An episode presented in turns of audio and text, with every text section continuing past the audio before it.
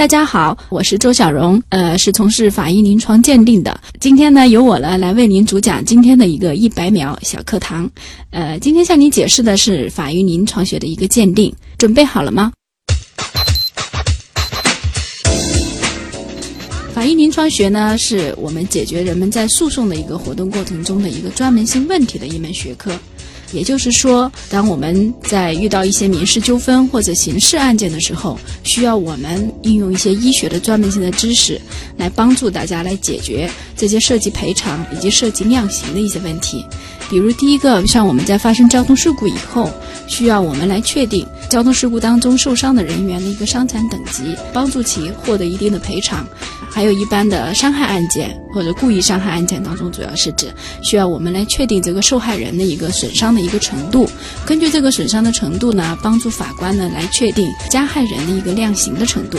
还有呢，就是指在我们在医疗纠纷的一些案件当中或者纠纷，那么需要我们专家呢对医院对就患者的一个诊疗的行为进行评估，来判断这个一方的一个行为是不是需要对患者的一个损害后果。得出一个就是具体的赔偿，或者是具体赔偿的一个额度。所以，其实法医临床是跟医学非常相关的一个法医学的一个鉴定的内容。那么，其他的鉴定内容呢？有时候我们还会包括，比如说一个人受伤了，那么这个受伤是不是这一次外伤造成的？这次加害的一个人是不是要对他进行负责？所以，这个就要损伤时间的鉴定。还有呢，就是说我们可能在一些案件当中需要确定这名伤者他受伤了以后是由什么东西造成的，比如说是打击造成的，还是他自己撞击造成的？这个叫一个致伤方式或者致伤物的一个推断，还有一些问题呢，涉及到比如说一一名那个伤者的他的后果，可能是同时有损伤或者疾病共同导致的，那么就需要我们来跟他进行鉴定，到底是伤引起的还是病引起的？因为如果不同的伤、不同的病引起的，相应的赔偿的结果可能是不一样的。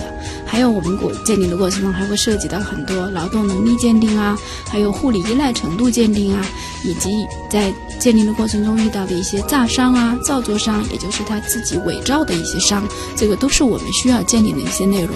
这个呢，就称之为我们一个法医临床学的一个鉴定。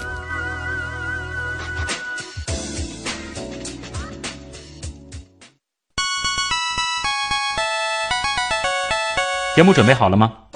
正在将内容进行智能排列。嘉宾的情况呢？正在为您检索嘉宾的特殊喜好，不用那么详细吧？正在为您安装幽默插件，你这是在吐槽吗？正在为您更换全部文字素材，正在删除您的幽默基因，已将节目专业程度调低到百分之三十五。好了好了，马上开始节目吧。正在为您开启极客秀。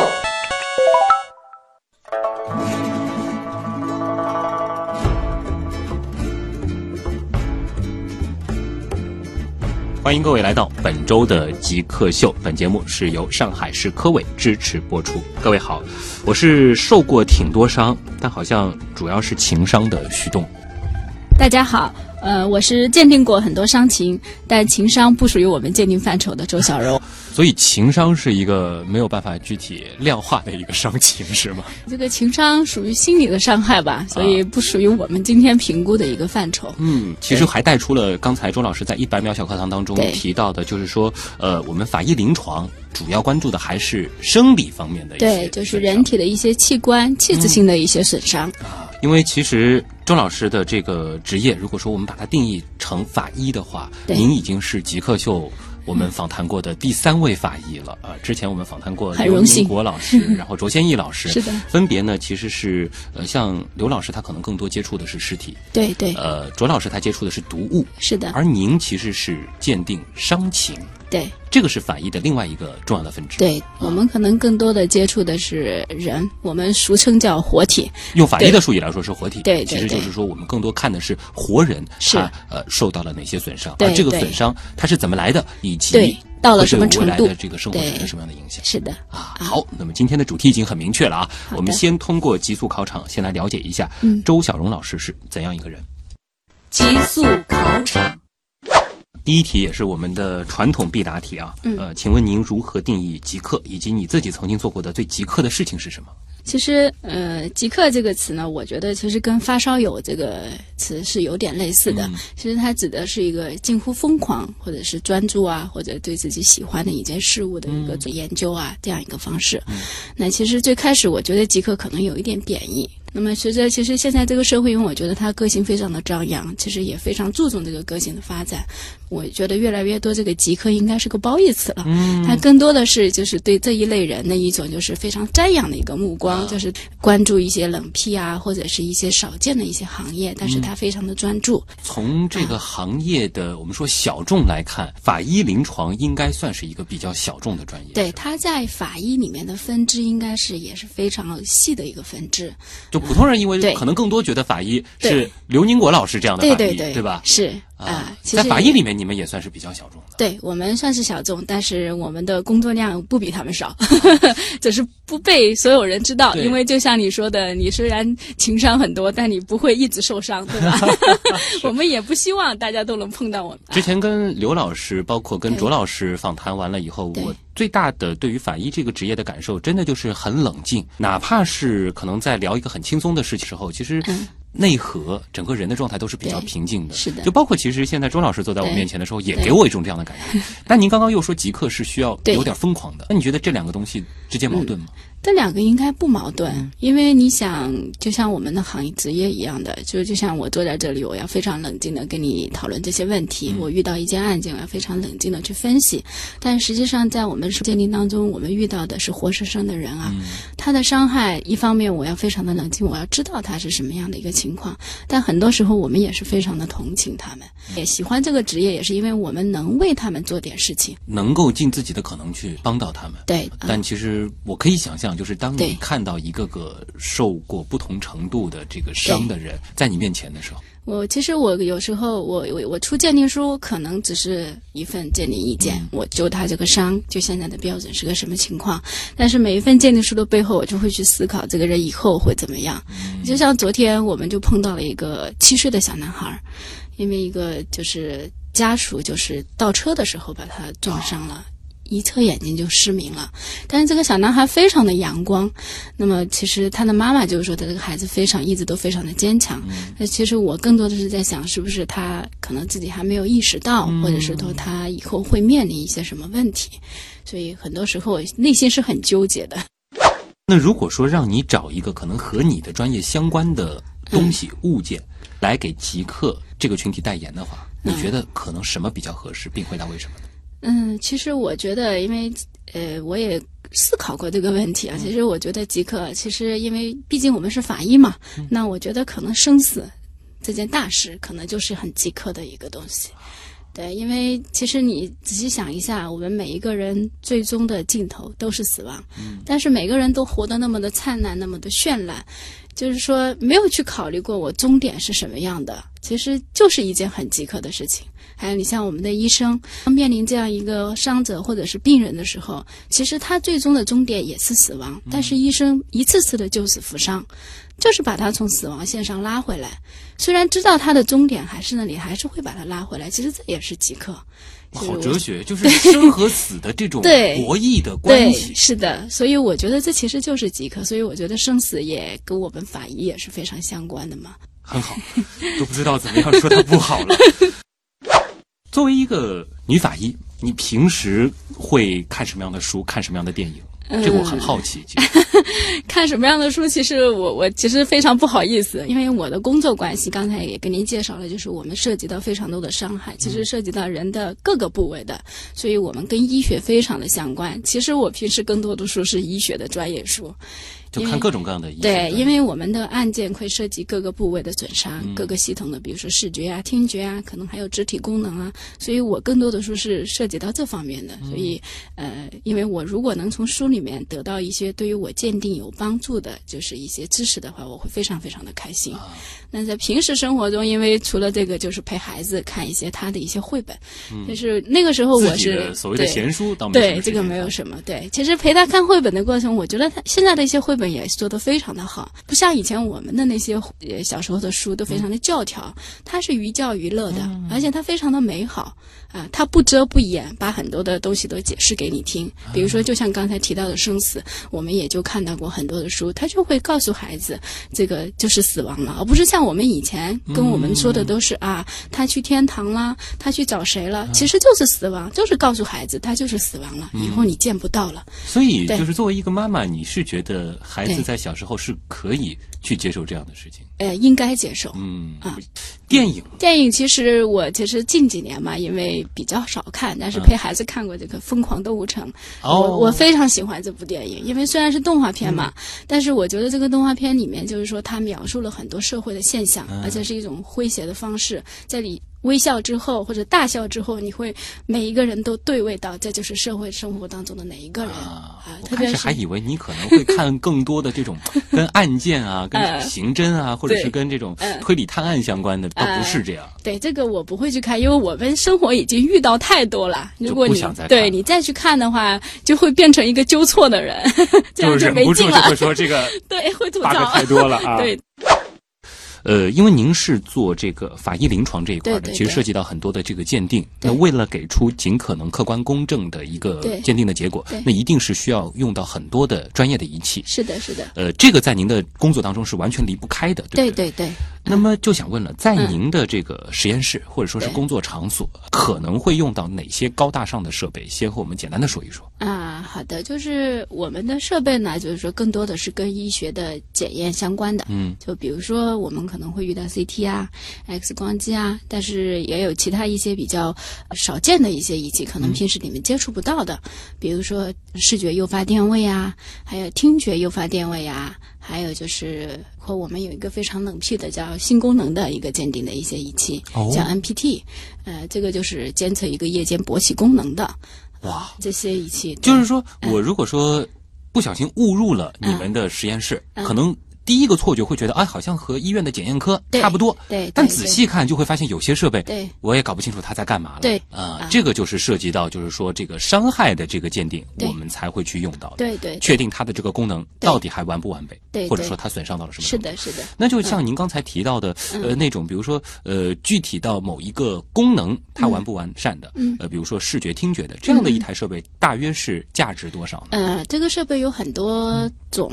就是它，比如像听觉，它就有一套，它有监听听觉的，就是主观的、客观的，还有包括诱发电位的，嗯，这个是非常多的仪器的。那么最贵的可能得上百万。上百万一台，对对对，就为了鉴定，就是说，对听觉，对它损伤到一个什么样的程度？是的，是的，啊，是不是说一定要靠这种东西，不能靠患者或者说是伤员的这个口述？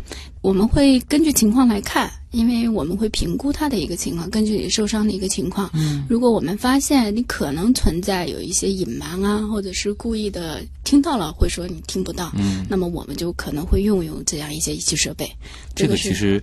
也是挖了一个小坑，我们在稍后的这个访谈当中 会详细展开的。好的，就是我们怎么样通过一些技术的方法，对对，来规避一些可能存在的一些主观因素、主观因素的这种。好，那么接下来的问题很关键啊！刚才提到了这样的一台设备可能上百万，就想问了，您一年的收入能买几台这样的设备？那可能得数年的工资才能买得起了。要几年？呃，差不多是十年这样的一个量级呢，还是四五年？就估计得数十年。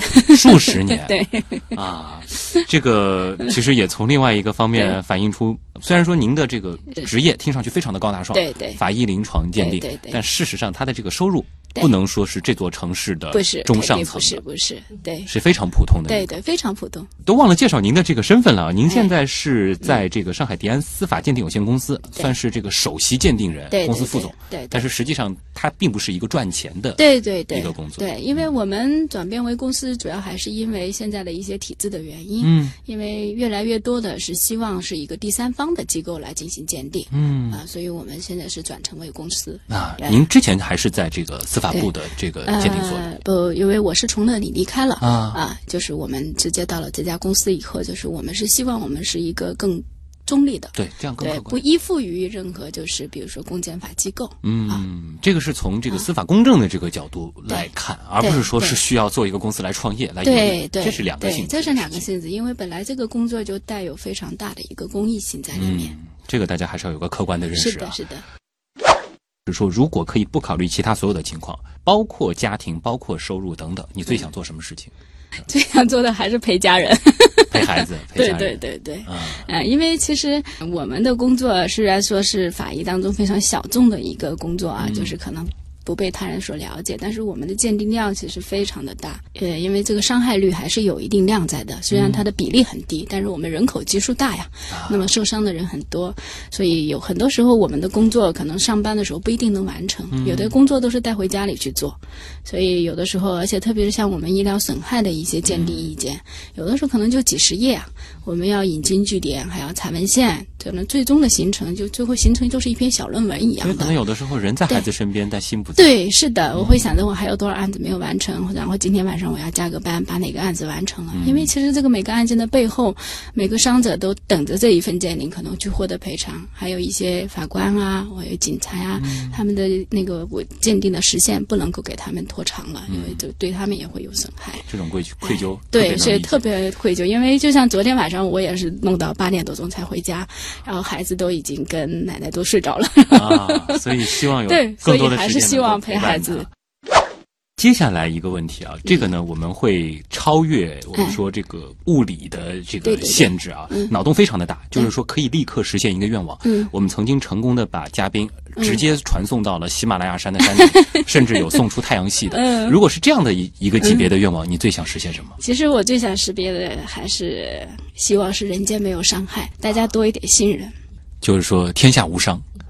对。哪怕你失业了也没有关系。对，因为这个纠纷我们看的太多了，伤害也看的太多了，所以其实内心里是觉得。接触的都是不幸的人，不管是加害方、受害方，其实最终都是受到了伤害的。对这个事件本身，没有说谁是可以非常轻松的。是的，是的。这里是正在为您播出当中的《极客秀》，今天做客我们节目的极客是一位法医临床学的专家周小荣老师。那么一小段广告之后，我们进入极客刀科学，和他一起来聊聊法医临床学。极客刀科学。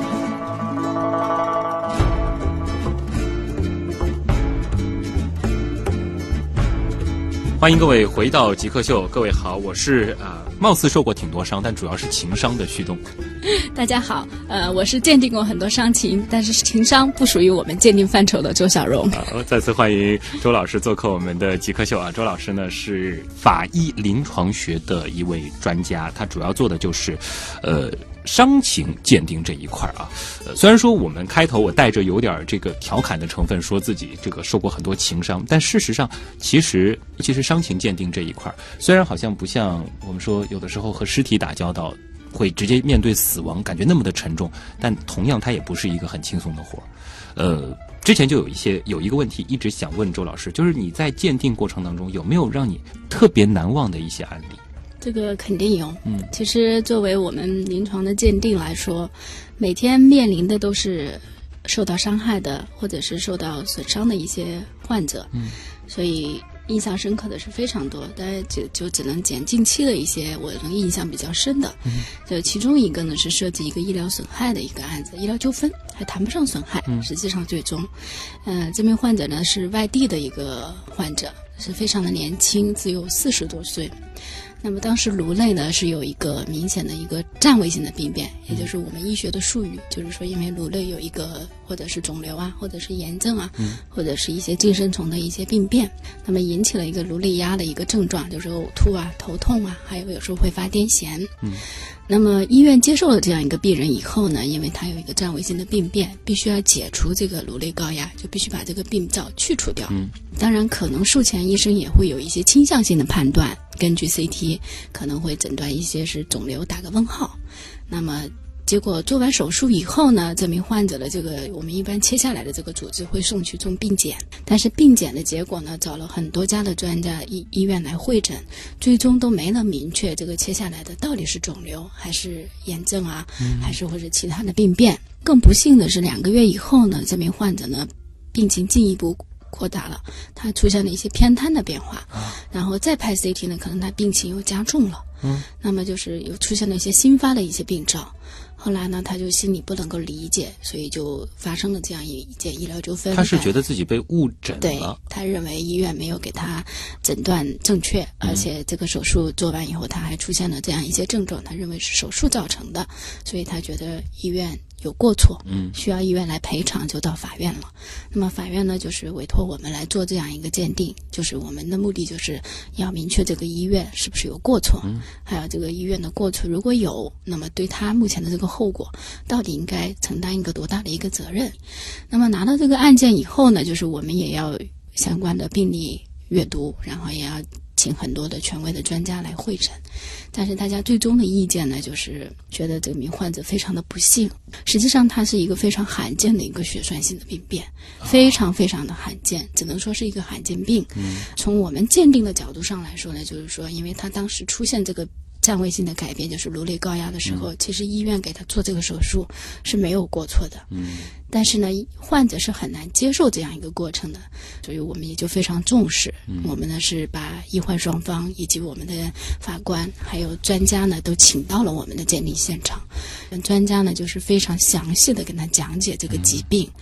其实他也是在这样一个场合，他自己后来也说，他是第一次才能够这么了解自己的一个病情，最后当场呢就理解了，理解了以后呢，其实就撤诉了。那么，其实在这个过程当中，其实我们的专家起到了一个非常重要的作用，其实就是一个沟通，而不是给一个冰冷的报告，对，不是一份冰冷的报告。对，那么最后呢，这个案子其实我内心我也在思考，其实法官最后也非常感激我们，他们就是说，因为通过你们这样一份讲解，其实这个矛盾是化解了，而且患者能理解了，嗯，就是说不是一般的法院去审判或者是什么告诉他医院没有错，他他是不会信服的，嗯，因为他内心这个结不能够解开，所以这个时候我就是觉得，其实有时候知识的力量还是很重要的，而且沟通的方式，因为我们的专家都非常的耐心，那么我印象非常深。深刻就是我们专家是把她和她的丈夫叫到一边，然后是指着这个片子告诉她：“你看，为什么我们告诉你你是这样一个疾病，而且解释给她听，医院其实做的是哪些问题对你是有帮助的？因为你不做这个手术，你也没有办法会或者说缓解。就说你的这个疾病本身对。”其实是罕见而且严重，是的，是的。那么最后我们也就是，实际上这份案子我们就是一个公益性的鉴定，我们就没有出鉴定意见，我们也没有收取他的一分的鉴定费。那么最终，但是这个案子就处理了。所以我觉得刚才也跟你提到，我们更多是公益。我们所以从公司的角度，对不可理解，我们花了那么大的精力，其实连鉴定费都没有收。对，但是我们也要考虑这样一些实际情况，因为你这份鉴定是不是能帮他解决问题？如果你出了，他可能也不是很理解。对，所以我们还是要通过这样的形式。另一方面呢，我们就觉得其实，在中国。还是有很多医学知识需要普及，很多人可能他就是不了解他自己的疾病，所以产生了一些误解，会把这个他的不理解放大，甚至于再加上一些外来的因素去给他发酵，可能最终就会变成一种看似不可调和的一个矛盾。其实你中间如果有一个这样一个桥梁给他做解释，或者是让他明白，可能我们这个社会就会更和谐。医疗技术虽然说现在相比几十年、几百年前已经是非常的。进步了，但依然有很多未知，而且我们整个的这个对于疾病的这个认识，对对对，其实还是在不断发展。是的，有一个过程，你不能把医生当成神仙。救死扶伤是他们的一个天职，对，但是并不是说他们具备把一切的死亡和伤。全部都都能拽回来，拽回来的这样的一个能力，是的，是的，这个是需要普通人其实对医学本身也是要有个客观认识，是的，是的。呃，这是一个哎，这其实也是一个很好的一个案例，能够让公众更冷静的去看一些医疗纠纷它背后。是的，也就是说，我们也希望我们能成为这个桥梁。嗯，我们希望通过我们的一个鉴定现场的一个听证会，我们能把这个矛盾能够化解掉。嗯，那么我们鉴定意见也出具，那么最后这个事情也能了结，大家都是比较和谐的去处理这件事情。像医疗纠纷算是你们日常鉴定当中比较大的一块吗？对，这个是非常多的。呃，其他可能还会做哪一些方面的鉴定？其他可能我们还会做一些就是伤情，比如说呃意外伤害或者是这种故意伤害以后的一个伤情鉴定啊。有一些可能是类似于交通事故或者是工伤，还有一些可能就是涉及到一些刑事的。对刑事案子，我们也是有一件案子，呃，也是非常的印象非常深刻。嗯，这个伤者呢是一一个就是水果店的一个老板娘。嗯，那么平时呢就是也是非常的勤劳，很早就起床，然后那么就是每天非常的勤奋的，她也是没有太多顾及自己的一些身体状况，这个很符合我们中国很多一些人的一个。日常的工作状态。对。那么有一天呢，就是有一个可能一个小姑娘，可能是精神上有一点异常的。嗯。那么到他这里以后呢，就是可能跟他发生了一点争执。嗯。那么呢，两个人就发生了一点纠纷。那个小姑娘就用包还是什么，就头上敲了一下。啊。她自己也说，其实不重，没什么。但是大概过了两个小时以后，她就开始头痛。嗯。然后再过了半个小时，她就昏迷了。等到后来，她丈夫把她送到医院的时候，这个时候我们也是到了医院嘛，我们要对她进行一个伤情的鉴定。这个时候她已经完全昏迷。后来医院做的手术，是发现颅内有一个非常大的出血，大面积的一个出血。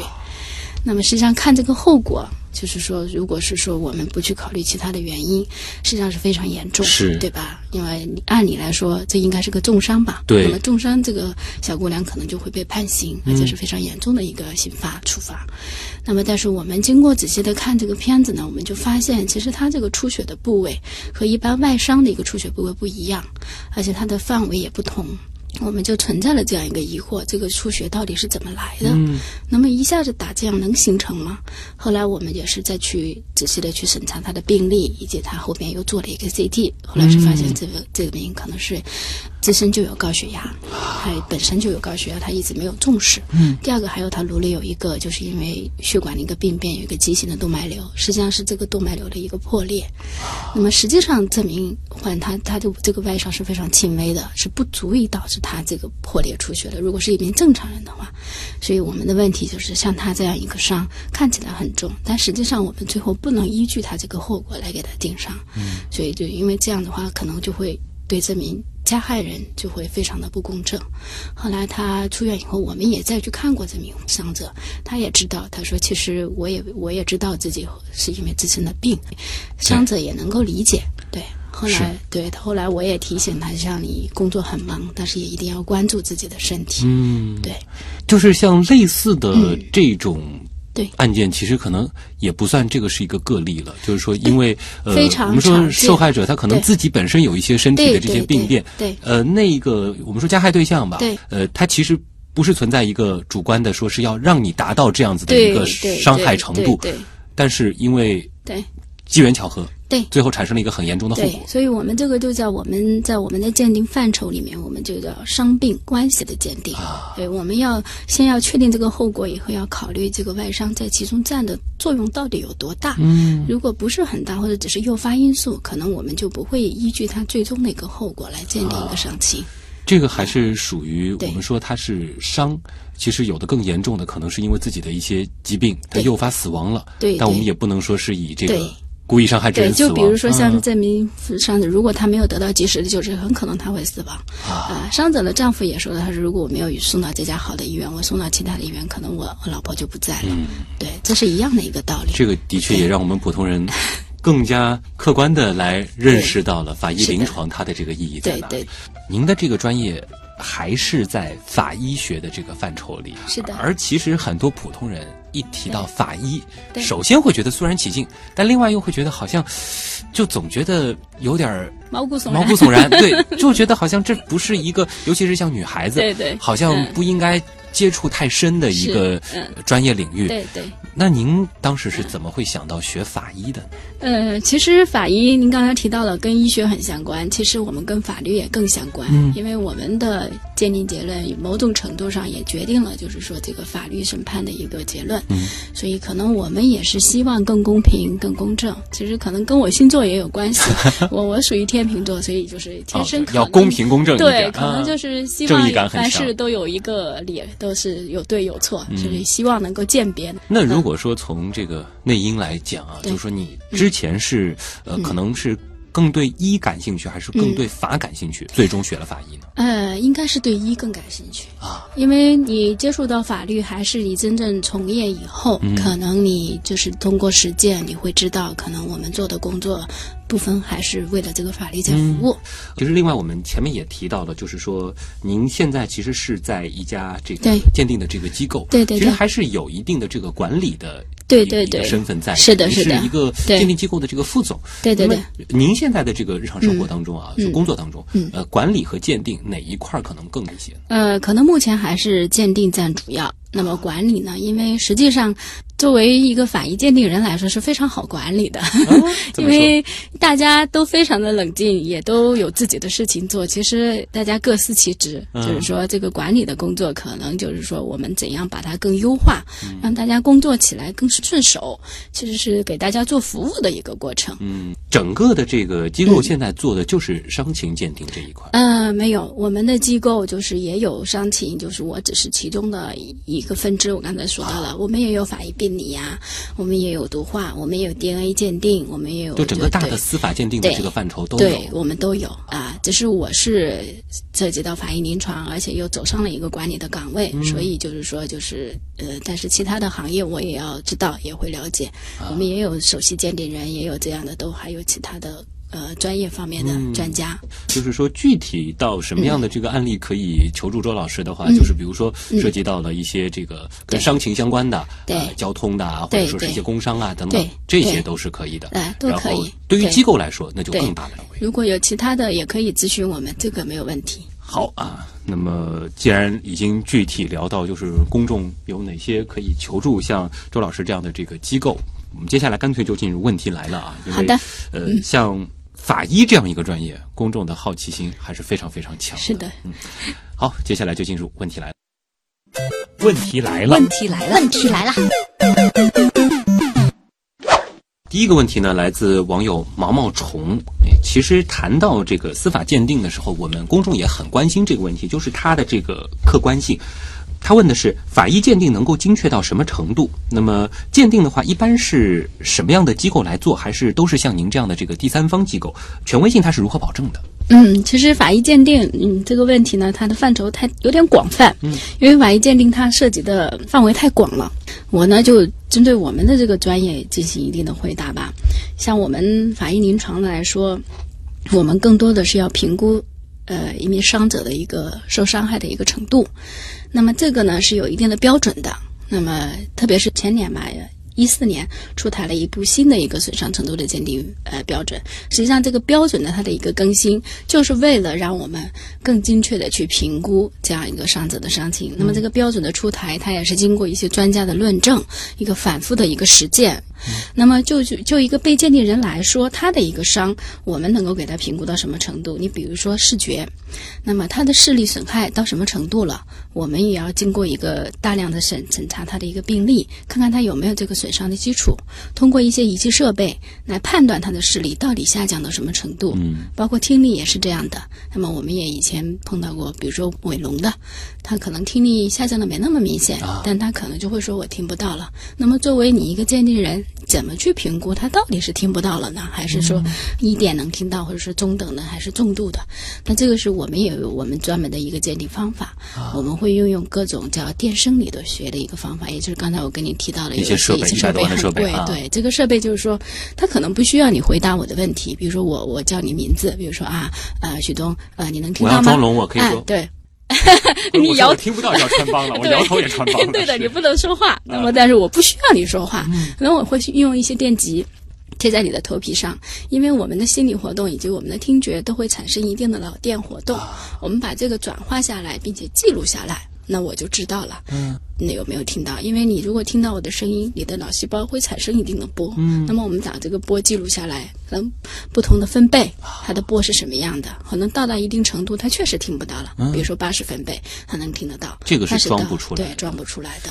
那还有一种情况啊，因为其实我们之前在做眼睛相关的科学节目的时候，也聊过一些案例，就是有一些所谓的盲人，为什么说所谓？对，他对于所有的这个信号的这个反馈。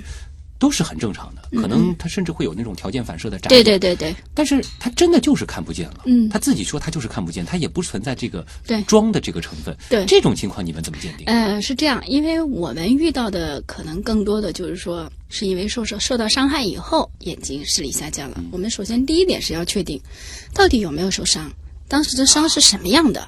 如果你说当时受伤了，你从眼球结构，你从你的眼底啊，你都看不出来你到底哪里有伤。你后来说你这个视力下降，那我们这个中间肯定要打一个大大的问号。什么原因？可能是像你碰到的那种情况，那么是目前医学界无法解释的。那么做这种无法解释的内容，我们也会详实的解在鉴定意见上。我们根据他当时所受的伤，难以解释目前的一个损害后果，所以不能就他这个损害后果来做一个伤情的鉴定，或者是伤残等级的鉴定。这也是结论的一个部分，我们不能做出鉴定。对，这也是一个结论，我们没有办法做出这样一个结论。这个只能有赖医学的进一步发展。对，但是到目前为止，我们给出的就是这样子的一个是的，是的。最关键的就是我们鉴定的其实不仅仅是果，还有因，因和果合在一块儿，就是我们法医临床所给出的这个具体的这个鉴定内容。是的，是的，我们很大一部分是在确定因果关系。接下来一题呢，是来自于网友林仙儿啊，他的这个问题。我感觉有点敏感啊，但也想问问看周老师能不能回答。好的，他就说了，法医有没有人身安全受威胁的情况？呃，各行各业应该都会有，特别是像我们提供的这样一种鉴定，其实是跟利益特别相关的。嗯，而且受到伤害的人，很多时候他的情绪不那么稳定。是，呃，而且因为我们接触到的可能都是。嗯，弱势群体，嗯，因为很多交通事故受伤啊，或者与人发生纠纷受伤啊，还有患者啊，其实他们在心理上已经是属于非常脆弱的了。嗯，可能他对于社会的一些不理解啊，或者是一些他的一些心理的一些矛盾，他可能最终会爆发在我们鉴定的时候发生，可能就会有一些激烈的言语啊，或者甚至行为出现，所以这个肯定是有的。但是我们能理解，嗯，所以我们也是非常注意防控这方面。我们所有的鉴定都是在有监控录像的情况下进行，而且我们的鉴定必须是两名鉴定人同时在场。我们也能够有足够说服他们的这个证据，对，证明我们是客观公正的，对对，不偏不倚，对，让他理解。啊，只能尽量。这个社会就是有很多这样的事情发生，但是我们不能因为有这样的事情就不做这样一件事情。对，因为对于司法鉴定来说，的确是存在一个怎么说呢，挺不是滋味的地方。有可能有一件事情，的确弱势群体他就是对过错方，对，但是他又是最后自己受到了这个损害。是的，是的，是的。那作为司法，我们一定是要公正。对我们是公正的。呃，下一题，我觉得也是在这个很多我们说，无论是影视情节当中，还是这个社会的这个讨论当中，呃，争议比较大的啊，就是谈到了这个呃司法鉴定的这个跟精神相关的一些事情上啊。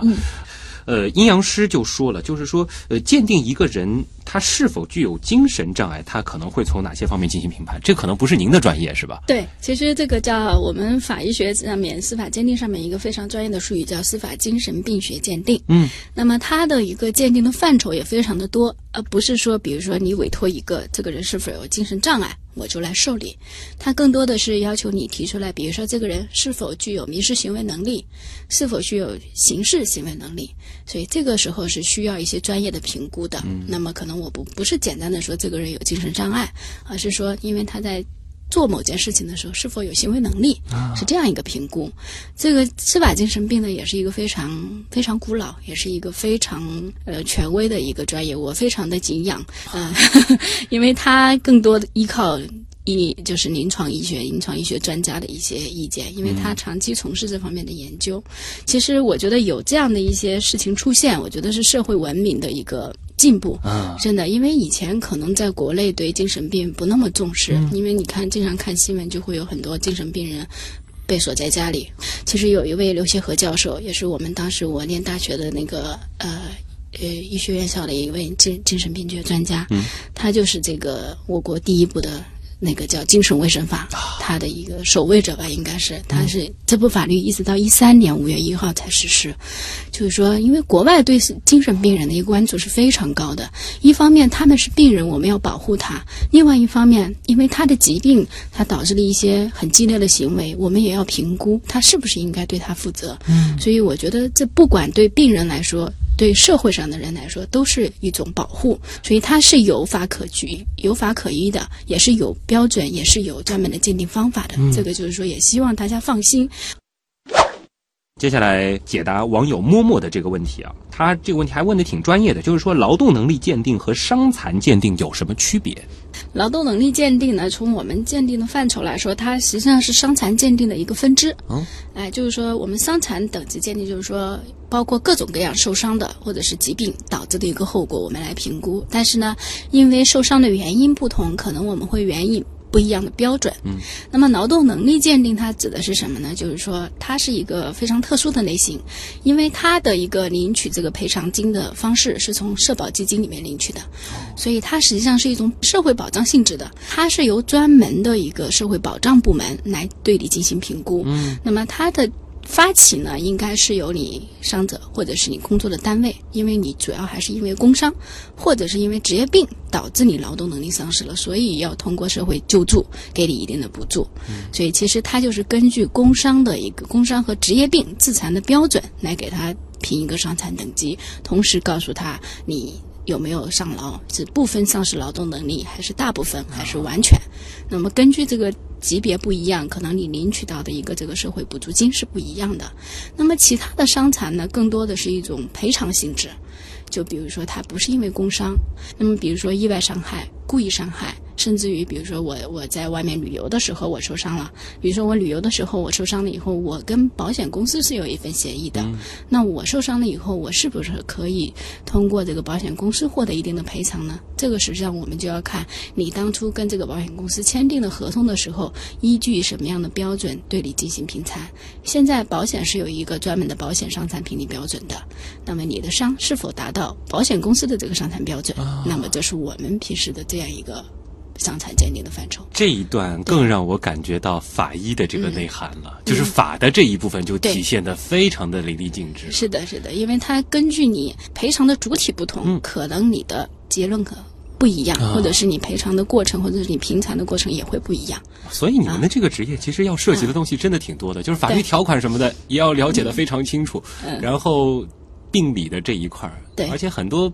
不同的这个，我们说临床的这些细分的，是的，是的，包括内外妇儿，然后骨科、外科这些都得你都得了解啊，所以我们是一个不断学习的一个过程，你终身都在学习。所以真要问，就是从事法医临床是怎样一种体验的话，可能这就是一个非常直观的体验。是的，是的，是的。那么接下来这个问题就很实用了，我相信很多正在听节目的朋友啊，其中有一部分一定也是对这个专业非常感兴趣的。猎奇黑武士，他说呢，最近是被一部应该是电视剧吧，《法医秦明》啊，很有名啊。这个是的。他说是这个种草了，呃，我是一名高中生，就想立志做法医。那么，请问就是在高中阶段要准备些什么？那么我们再把他这个问题扩大一点，因为也有很多朋友可能是大学正正好在学医之类的。对。他在想，如果说是要转法医，需要具备一些怎样的这个专业知识？最后这个问题再说大一点，就是法医这个职业靠不靠谱？啊，首先呢，非常感谢啊！我觉得我我感觉很欣慰，因为还有年轻人愿意从事我们这个行业。现在挺多的，的。我感觉我们这个事业还是以后后继有人，我觉得非常的开心。嗯。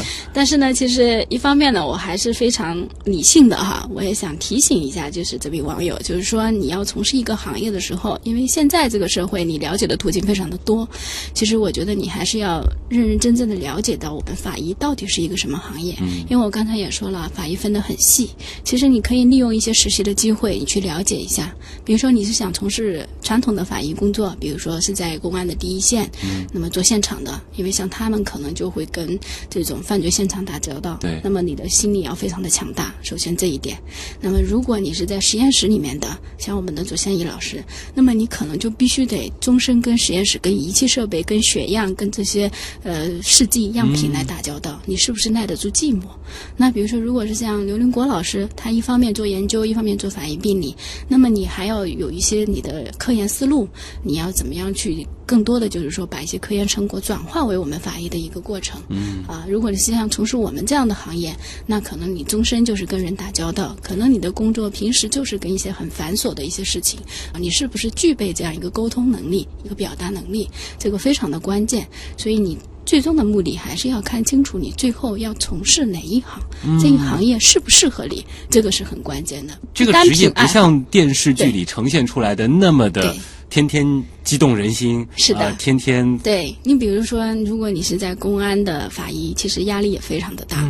那么，如果你到了一个犯罪现场，可能就是一个一堆碎骨，可能就需要领导就需要你知道，啊，这个碎骨的来源，男性、女性、身高、被害时间。如果第一时间你回答不了这个问题。也有可能十个案子九个案子你都回答不出来，那么对于你来说，你心内心是非常压抑的，对吧？你能不能承受这样的一些工作压力？不单单是说作为一个普通人，我能不能承受这样一个现场的恐怖？对，而且这些这个工作压力，可能对于很多的这个职业来说，无非就是说完不完得成这个任务。像这个，它背后还背负着对有很大的或者说是很多家庭会有一些愧疚，比如说我不能通过我的一些专业知识把这样一个。呃，事实还原，或者是不能找到他的一个真凶，这个内心可能一直都会纠结。得先评估一下自己能不能必须得评估下。而且，其实这个机构不是在全民创业的这个背景下去赚钱的。对，如果你赚钱，你怎么去保证你结论的一个公正性，对不对？这个是非常重要，因为你的鉴定意见就像一些科研结果一样，你要经得起法庭质证。你在法庭上，可能你就要告诉人家我用的什么方法得出来这样的结论。你要像科研一样，人家能够通过你的方法得到同样的结论。如果人家根据你的方法得到的是不同的，不是说谁多付了钱，我就让这个鉴定结果倾向于谁，这是绝对定是的。而且现在也有比较多的一个立法，也是在关注这一点。如果你的鉴定意见出了问题，嗯，可能你也要受到相应的惩罚。呃，所以说大家还是要理性的去看待这个职业。然后，但从好的地方、积极的地方来说，我们怎么样号召年轻人来学这个呢？其实法医呢，怎么说呢？我觉得就像我刚才提到的，虽然我是机缘巧合进入了法医临床，对吧？我也遇工作中遇到了很多很繁琐的事情，就像生死一样。嗯。那么你从事各行各业，你都会遇到麻烦，这是我会把这一方面告诉你。但是也有很多很乐趣的地方。嗯。你像我们会跟法院的法官打交道，那有一名法官就非常的好，他会定期的给我寄判决书。就是我做过的鉴定意见，他会定期的去我觉得这个职业认同感和被他尊重的感觉非常的好，因为我觉得我的知识帮他解决了问题，而且双方也都幸福。那我觉得我其实我的这个人生是有价值的，我的工作是有意义的，而且本身这个职业具备公益的这个属性。对的，对的，是的啊。就像我们刚才说的那个调解的案子，其实我觉得通过我们的一个调解，他能了解自己的疾病，而且他说了一句话，他说他。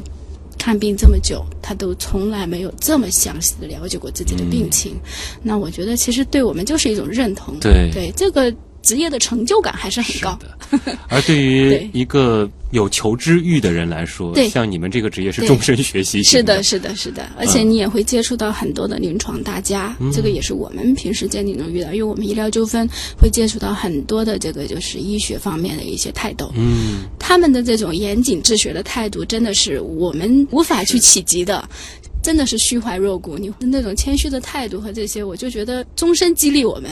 嗯，我所以我觉得这个职业还是很有趣的。是的，这个也是让人羡慕的地方了。呃，知识储备方面的话，就是说医学是为主。哎，对，因为医学肯定是需要的。然后法律知识的话，反正这个也是需要。对，法律知识你需要了解一下就可以，在工作中你或多或少你都会碰到。对。当然，更多的这个法医其实本来可能就是学医的，对的，对的，对的，百分之八九十都是医学院校的啊。所以这个医学院校的招生简章大家可以去看，都有。它会规定，比如说，比如说硕士研究生的招生简章，它会规定你本科必须是什么专业。比如说有有的就规定必须是临临床医学或者法医学，有的会规定可能你必须有一定的这个就是叫呃理化知识的基础，或者学化学的。好的啊，今天也再次感谢啊周老师周小荣老师做客我们的极客秀啊。其实作为来到极客秀的第三位法医，也是第一位女法医啊，又让我们对于法医这个专业有了更立体的认识了。那看来以后在极客秀之后几百期的节目当中，我们是不是可以把法医的更多的这个分支也能够呈现给大家？这个行业其实非常的精彩啊，它涉及的范围也很广。是好，谢谢您做客极客秀。那么以上就是本周的节目，我是旭东，各位朋友，咱们下周再见。